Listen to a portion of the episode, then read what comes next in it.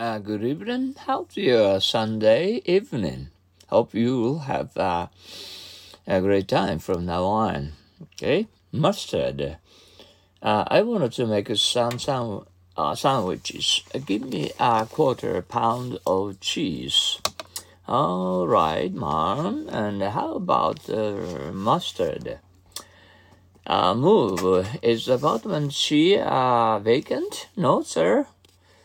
A new tenant is uh, moving in his afternoon. This room looks too small for two of us. You're right. How about moving the furniture a little bit? Uh, now, uh, did uh, a thief run away? Yes, he did. Uh, several policemen rushed to, the spot, but uh, no one could uh, nab him. Uh, nag. Uh, Bob must be Harry in the bottle of field as he's uh, away from his wife now.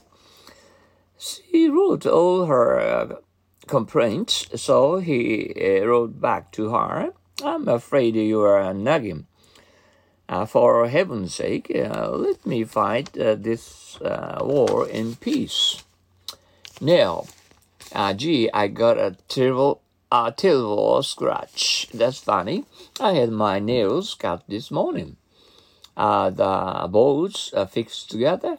Take a look. I- am just uh, hammered in some nails. Uh, they are like one bolt now.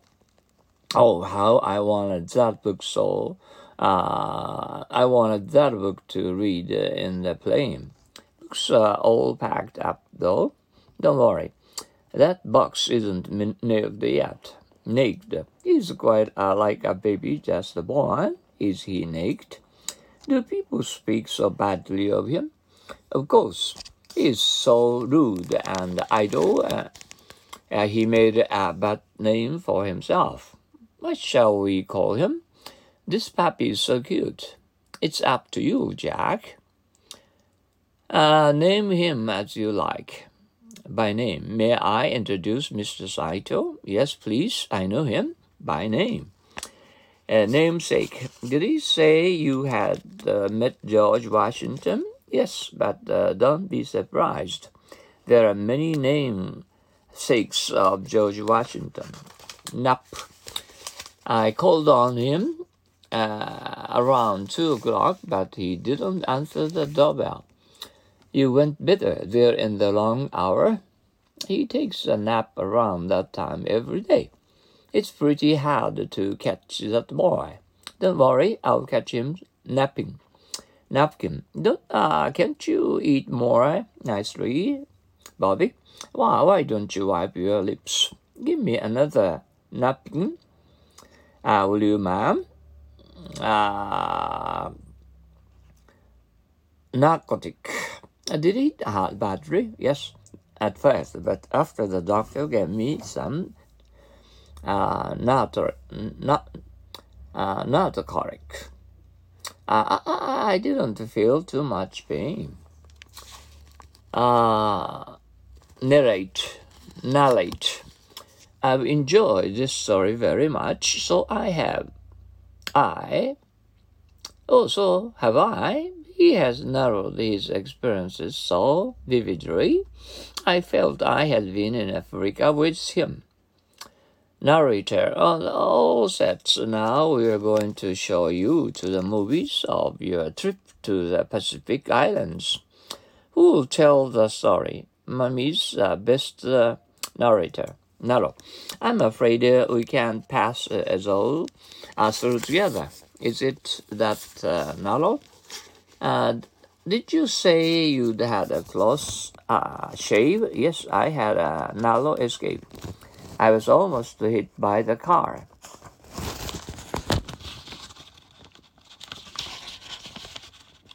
Uh, they are building the street around the campus. That means they are uh, narrowing our campus, doesn't it? Nasty. After their wedding, Nancy and Fred drove their mountain house that night and found there uh, uh, there all the friends that they had parted from two hours before. All of them stayed there overnight. What a nasty thing to do. Phil insisted that he didn't borrow ten dollars from me. Really, I know he did. I've never thought he's such a nasty person. National. Are English and French both national languages of Canada? Yes, they are. The people of a nation uh, do not necessarily speak one common language. Nationality. We Japanese are projected against some nationalities, aren't we? Dislike of the unlike is national but uh, native. He speaks uh, English very well, as if he had been born in England. Do you think uh, so too? Indeed, he speaks English like a native. Yes, doesn't he? I thought first he was a native speaker. Ah, it is uh, still raining, and cats and dogs uh, out, out, outdoors, and we feel we feel a little and colder and uh, than yesterday. Mm. I hope uh, the sun. Uh, uh, I hope. I hope that we, the rain will let up um, as soon as possible from now on. Okay. how how is how is your Sunday? Mm, are you enjoying it? Hope so. Ah, okay, and uh, have a nice Sunday night. And from now, uh, good luck to you. Thank you for your cooperation to listen to our usual happy English. Jamatane sayonara. See you again.